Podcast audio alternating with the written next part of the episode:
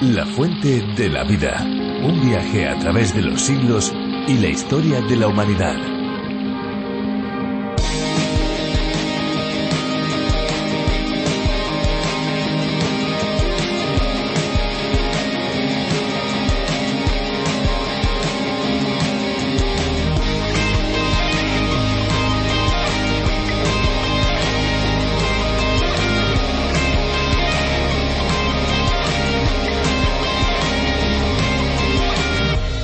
La importancia del agua en la ingeniería difícilmente puede ser exagerada, ya que aparece en toda clase de aplicaciones. En el campo de la termodinámica técnica es el componente esencial de las máquinas de vapor, entre otras muchas aplicaciones, claro está. Pero ¿por qué es el agua una sustancia química tan privilegiada? La respuesta se encuentra en la molécula y sus interacciones con el medio ambiente.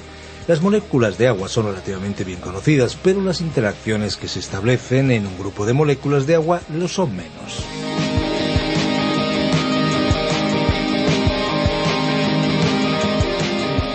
Qué bueno es estar delante de estos micrófonos para darles la bienvenida a este programa especial, un espacio diferente a cualquier otra alternativa que se pueda encontrar en las ondas y en la web.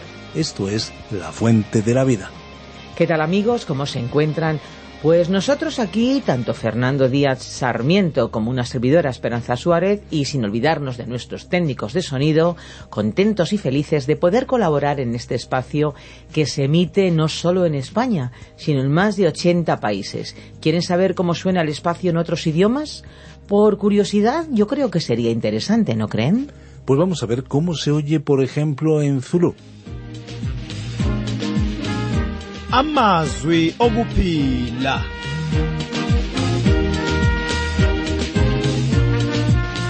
Yebo umbhalo wesihlabelelo uthi uNkulunkulu wathumela izwi lakhe wabaphilisa abantu bakhe ngalo. Lezi ke mntaka baba zifundo zeBhayibheli ozethulelwa ngabakwa Trans World Radio. ¿Se dan cuenta? Es increíble y al mismo tiempo fascinante cómo la palabra de Dios puede llegar a personas en más de 100 idiomas y dialectos diferentes. Y es que la fuente de la vida, a través de la Biblia, es un estudio bíblico en audio que lleva al oyente en un recorrido fascinante por toda la Biblia en un periodo de cinco años. Se puede comenzar este viaje en cualquier etapa. Sí, sí, han oído bien. Cinco años cuando terminamos con Apocalipsis, volvemos a comenzar de nuevo con Génesis. El oyente que se queda con nosotros por los cinco años no perderá ninguna parte de la Biblia porque seguimos una ruta fija alternando entre el Antiguo Testamento y el Nuevo Testamento. Así que esperamos amigos que nos acompañen durante todo este tiempo. Efectivamente, esto es a lo que se refiere en las ondas, en la frecuencia modulada, porque en Internet pueden saltar al libro que ustedes desean con un solo clic. La Fuente de la Vida es un espacio que Virgilio Bagnoni, profesor de Biblia, adaptó del contenido original del doctor John Vernon McGee.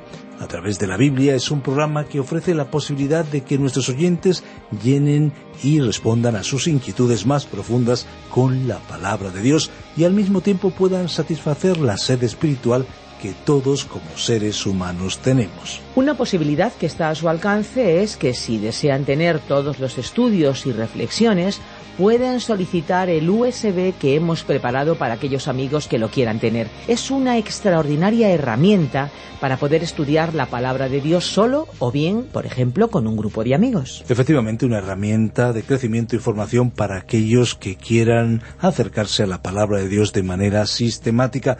Para acceder a ese USB deben comunicarse al 601-203-265. Muy bien amigos, pues vamos a escuchar la canción que hoy hemos seleccionado para cada uno de ustedes. Disfrútenla.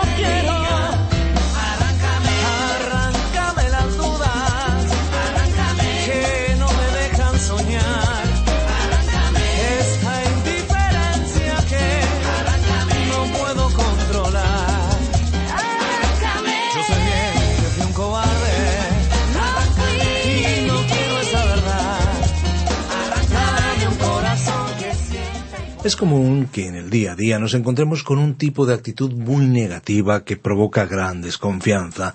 Hablamos, sí, de la falsedad, quizás usted ya lo había intuido, de esa máscara que esconde las verdaderas intenciones de una persona. Es muy triste, desde luego, cuando nos encontramos con comportamientos falsos en los que se nos intenta engañar. Y más lamentable aún es saber que quizá también nosotros podemos haber hecho algo similar. En la Biblia encontramos diferentes ejemplos de falsedad, incluso falsedad hacia Dios, en una actitud de total ingenuidad, ya que a Dios no podemos ocultarle nada. El pueblo de Israel así lo intentó y en el capítulo 6 de Oseas vemos la respuesta de Dios a la actitud corrompida de su propio pueblo. Será interesante escuchar la reflexión de Virgilio Bagnoni, pero antes recuerden nuestro número de WhatsApp, el 601-2032-65. Envíenos su mensaje de texto y también, ¿por qué no su mensaje de voz? Díganos desde dónde nos escucha, desde cuándo y desde qué plataforma, bien sea una emisora de FM o una plataforma digital. Son muchas las vías para escuchar La Fuente de la Vida, entre ellas nuestra página web principal www.lafuentedelavida.com y como no, nuestra aplicación La Fuente de la Vida, una aplicación multilingüe para Android y para iOS, disponible con un solo clic. La fuente de la vida. Nuestro estudio bíblico de hoy se encuentra en el libro de Oseas, desde el capítulo 5, versículo 15, hasta el capítulo 6, versículo 11.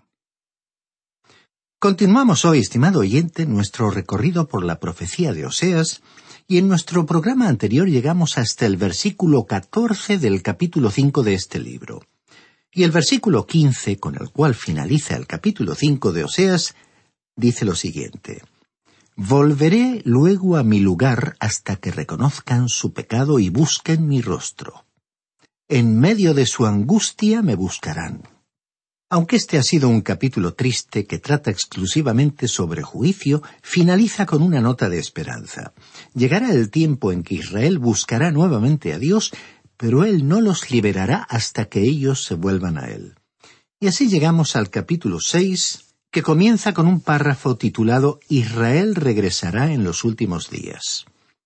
Dice el versículo uno Venid y volvamos al Señor, pues Él nos destrozó, mas nos curará. Nos hirió, mas nos vendará. Este fue el último llamado de Dios al reino del norte en aquellos días, pero también mira al futuro de esa nación cuando Dios los sanará. Aunque Él los hirió, Él quiere vendar la herida. Esta debería ser una advertencia en el sentido en que Dios juzgará el pecado de cualquier nación que profese ser cristiana y que haya tenido los beneficios de la palabra de Dios. Continuemos leyendo el versículo dos de este sexto capítulo de Oseas. Después de dos días nos hará revivir, al tercer día nos levantará y viviremos delante de él. Aquí queremos destacar la frase al tercer día nos levantará. Ahora, este es un detalle muy interesante observándolo a la luz del hecho de que la resurrección del Señor Jesucristo tuvo lugar en el tercer día. Él fue resucitado para la justificación de los judíos y de los no judíos. Y debemos decir que esto será aplicable en aquel día futuro en que Dios traerá a Israel de regreso a la tierra y los atraerá a sí mismo. En el libro de Ezequiel capítulo 37, Dios habló de aquel día como de una resurrección, y esa resurrección estará basada en aquel que fue resucitado en el tercer día, porque en la resurrección de Cristo se ha provisto para cualquier persona que la acepte una redención y una justificación que colocará a esa persona en la relación correcta con el Dios Todopoderoso. El apóstol Pablo desarrolló el tema del futuro de Israel en el capítulo once de su epístola a los romanos. En nuestro tiempo, el propósito de Dios al edificar su iglesia es atraer a sí mismo a judíos y no judíos, a pueblos de toda lengua y nación que vendrán ante Él para adorarle. Cuando Dios complete su propósito en la Iglesia y la remueva del mundo, se dirigirá nuevamente a la nación de Israel y la levantará. Todos los profetas que escribieron en las Sagradas Escrituras, e incluso algunos que no lo hicieron, hablaron de ese propósito futuro de Dios para la nación de Israel. Incluso antes de que los israelitas pudieran entrar en la tierra, el mismo Moisés comenzó a hablar de aquel día futuro en el cual, por tercera vez, él los restauraría a su tierra. La tercera vez, en el tercer día, por así decirlo, la restauración a la tierra será una restauración permanente. Hay una correlación entre la restauración y la resurrección de Cristo de entre los muertos al tercer día. Veamos ahora lo que dice el versículo tres de este capítulo seis de Oseas. Esforcémonos por conocer al Señor. Cierta como el alba es su salida. Vendrá a nosotros como la lluvia, como la lluvia tardía y temprana viene a la tierra. Dice aquí, vendrá a nosotros como la lluvia, como la lluvia tardía y temprana viene a la tierra. Las lluvias tempranas eran las lluvias intensas, copiosas, que caían al final del mes de octubre, y las lluvias tardías eran las lluvias abundantes de marzo y abril que llegaban justamente antes de la cosecha. Algunos dicen que la lluvia tardía ha vuelto a aquella tierra, pero no creemos que alguien pueda afirmar que tanto la lluvia temprana como la tardía hayan regresado. Existe, por supuesto, cierta cantidad de lluvia en este lugar, pero eso no hace de esa región un jardín del Edén. En Israel no existe la suficiente cantidad de agua como para irrigar toda la tierra y no estamos viendo el cumplimiento del prometido retorno de las lluvias a aquella tierra. Sin embargo, cuando aquel pueblo regrese otra vez a su creencia en Dios, la bendición caerá no solo sobre el pueblo, sino también sobre la tierra y el mundo animal. Dice aquí, esforcémonos por conocer al Señor. Ese es el verdadero secreto de la solución para los problemas de la vida conocer al Señor. El apóstol Pablo, aun cuando ya había llegado al final de su vida, tenía esa ambición, y por ello dijo, Quiero conocerlo a Él y el poder de su resurrección y participar de sus padecimientos hasta llegar a ser semejante a Él en su muerte. Como escribió en la carta a los Filipenses capítulo 3 versículo 10. No hay ninguna forma de mejorar esta vida aparte de un conocimiento de Dios. La palabra de Dios es muy enfática en este tema y o está en lo cierto o está equivocada. Durante miles de años la palabra de Dios ha demostrado ser cierta y creemos que la generación actual en ninguna manera está afectando a su integridad. Leamos ahora el versículo cuatro de este sexto capítulo de Oseas que encabeza un párrafo titulado Israel juzgado por los pecados actuales. ¿Qué haré contigo, Efraín? ¿Qué haré contigo, Judá? Vuestra piedad es como nube matinal, como el rocío de la madrugada que se desvanece. Dios estaba hablando aquí en este pasaje como si se sintiera un poco frustrado. Él estaba diciendo, bueno, ¿qué voy a hacer contigo? Yo te amo, pero tú continúas en el pecado y voy a tener que juzgarte. Esto colocaba a Dios en una situación problemática como diríamos, entre la espada y la pared. El castigo es una acción extraña para Dios. Él quiere salvar y no juzgar. Pero cuando un pueblo continúa apartándose de Dios, entonces llega el día cuando Él tiene que castigarlo. El pueblo de Israel era religioso, pero no tenía un conocimiento de Dios y se encontraban lejos de Él. En la actualidad tenemos mucha religión y nos oponemos a esa religiosidad aparente. Permítanos ilustrar este punto con una carta que un lector envió al director de una revista y que dice lo siguiente. En la sociedad actual, la religión ya ha sobrevivido a su utilidad. El hombre al fin ya se ha curado de la necesidad de este opio. Ya no necesita explicar lo desconocido con historias y la adoración a un ser supremo. En una sociedad compleja como la nuestra, la religión solo puede nublar o enmudecer la mente. La religión solo borra o distorsiona detalles importantes e información, interfiere las decisiones importantes y promueve la intolerancia y los prejuicios. Ahora es cuando la humanidad tiene que deshacerse de esta ceguera mental. Hasta aquí la cita de la carta dirigida a la revista. Puede que esta afirmación le sorprenda, pero estamos de acuerdo con el contenido de esta carta nos agradaría librarnos de cierta concepción popular o superficial de la religión. Otro lector respondió a esta carta y su respuesta también fue publicada. El que la escribió expresó su punto de vista mejor de lo que nosotros podríamos haberlo hecho. Permítanos presentar la respuesta que se le dio al director en ese periódico con respecto a la primera carta que llevaba el título A la religión se la señala como ceguera mental. Y esta respuesta dice, Estamos de acuerdo con la persona que escribió en cuanto a efectos de la religión, pero la religión es el intento del hombre para alcanzar a Dios por medio de sus propios esfuerzos. Yo nunca he sido un hombre religioso, pero hace unos años ocurrió algo que realmente cambió mi vida. Invité al Señor Jesucristo para que asumiera el control de mi vida y acepté el hecho de que yo no puedo alcanzar a Dios por mí mismo, pero que Él ha hecho posible tener una relación con Él a través de su Hijo, el Señor Jesucristo. Desde que tomé esa decisión, he comenzado a ser cada vez más consciente de mi responsabilidad social y he podido llegar al punto de amar y aceptarme a mí mismo y a otras personas, sin importarme su edad, su raza, su credo o color. Hasta aquí la respuesta a la carta del otro lector.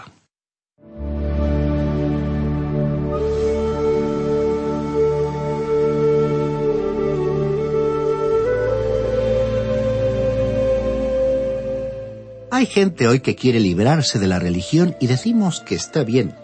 Permitamos que salga por la puerta de atrás, pero también invitemos a Jesucristo, la luz del mundo, para que entre. Esto es lo importante. Los israelitas eran religiosos, pero como dice este versículo cuatro que hemos leído, su bondad era como una nube matinal, solo forma, rituales y ceremonias. Y continuó diciendo, y como el rocío de la madrugada que se desvanece. Este era todo el significado de la religión de aquel pueblo. Y hay muchas personas hoy que llevan puesta la religión como una ropa suelta, algo que uno puede quitarse y ponerse en cualquier momento. Dios condenó a aquel pueblo porque sus miembros eran religiosos, pero no lo conocían y nunca habían tenido con él una experiencia transformadora que cambia la vida. Continuemos leyendo el versículo cinco de este sexto capítulo de Oseas. Por eso los he quebrantado mediante los profetas, con las palabras de mi boca los maté, y tus juicios brotarán como la luz. Otra versión traduce la primera frase de este versículo de la siguiente manera Por tanto los he despedazado por medio de los profetas. Nos agrada mucho cuando recibimos cartas de nuestros oyentes donde nos dicen que presentamos la palabra de Dios tal cual es. Y por cierto que eso es lo que tratamos de hacer siempre en nuestro ministerio. Uno siempre encuentra personas que quieren sinceramente escuchar la palabra de Dios. Otros se opondrán y también deseamos oír sus críticas. Apreciamos mucho, sin embargo, a aquellos oyentes que nos acompañan fielmente en nuestro recorrido por las páginas de las Sagradas Escrituras.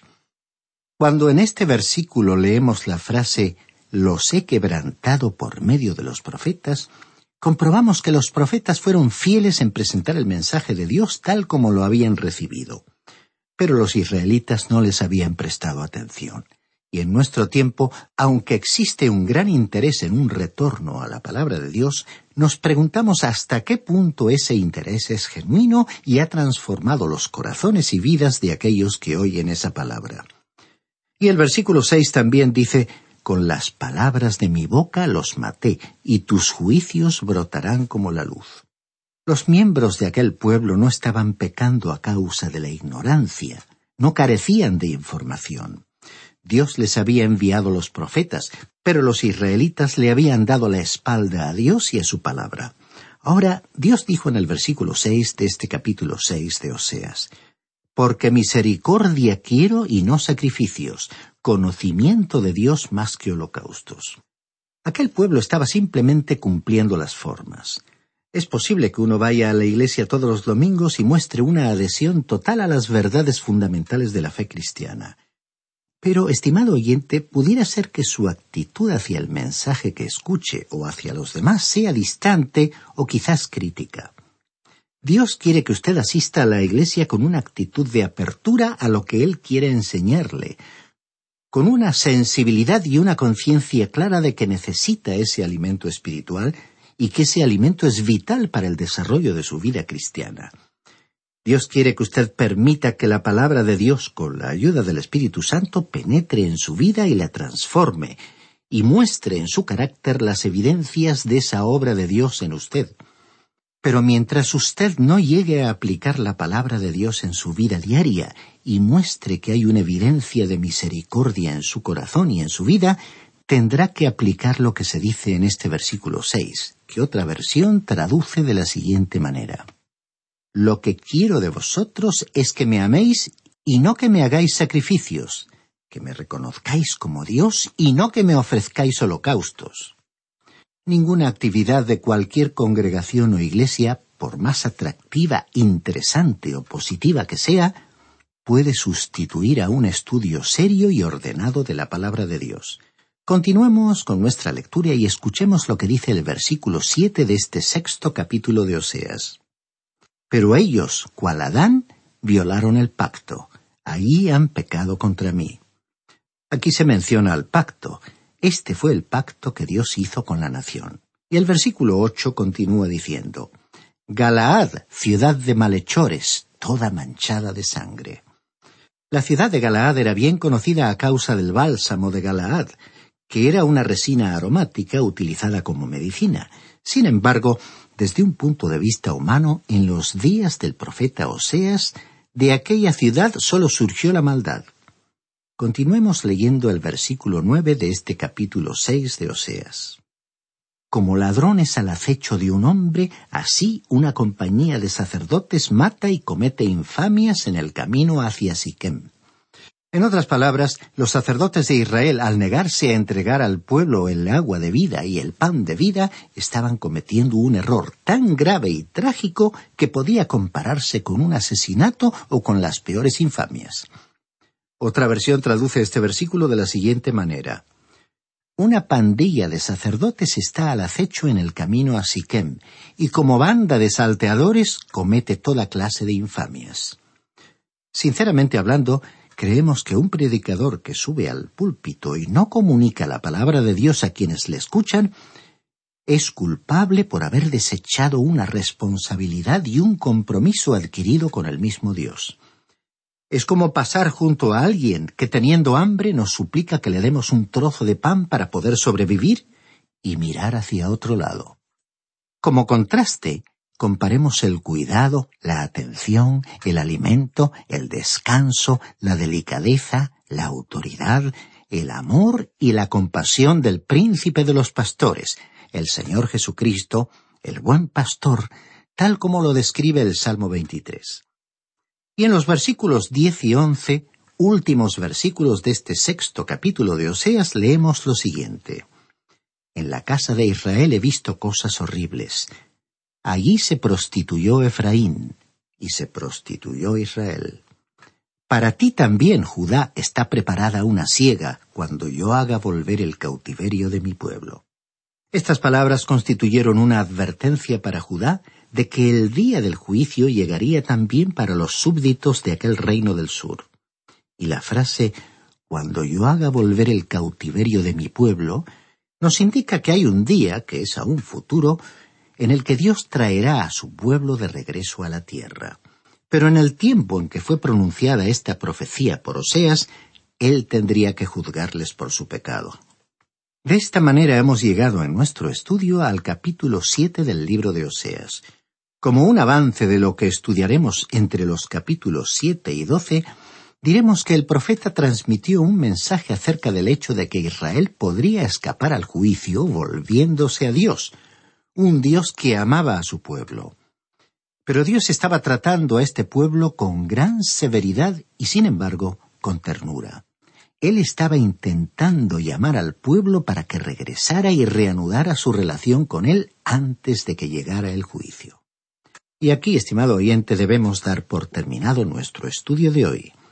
Le invitamos a continuar acompañándonos en nuestro recorrido por esta importante profecía del Antiguo Testamento y le sugerimos que lea la totalidad del capítulo 7 del libro de Oseas para que cuando lo expongamos en nuestro próximo encuentro pueda aprovechar mejor el estudio del mismo.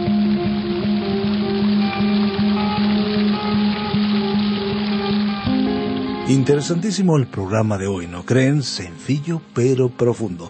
Sin duda ha sido un tiempo muy bien invertido, un tiempo que agradecemos que lo hayan pasado junto a nosotros y por supuesto damos gracias de todo corazón a aquellos que nos ayudan para que este programa llegue hasta donde usted se encuentra. Si alguno quiere volver a escuchar este espacio o tal vez programas anteriores, lo pueden hacer en nuestra web, lafuentedelavida.com o bien en la aplicación La Fuente de la Vida que también se puede encontrar con el nombre de A través de la Biblia. Nuestras vías de comunicación más inmediatas son el teléfono 91 422 0524, recuerden 91 422 0524 y el WhatsApp el 601 203 265. Recibimos sus mensajes de texto y de voz. Y si desean enviarnos un correo electrónico lo pueden hacer a la dirección info arroba radioencuentro.net y también info arroba lafuentedelavida.com. Si les ha gustado, si les ha interesado el espacio de hoy, estamos seguros que volverán en el próximo. Pero si no les hubiera gustado, nuestra sugerencia es que vuelvan en el próximo, porque en cualquier momento vamos a sorprenderles. Así que para aquellos que son asiduos, les recordamos que este es un medio para poder llegar a sus amigos y familiares con el mensaje de la Biblia. Aproveche esta herramienta, comparta en sus redes sociales. Recuerden, la fuente de la vida es una fuente de agua viva que nunca se agota. Beba de ella.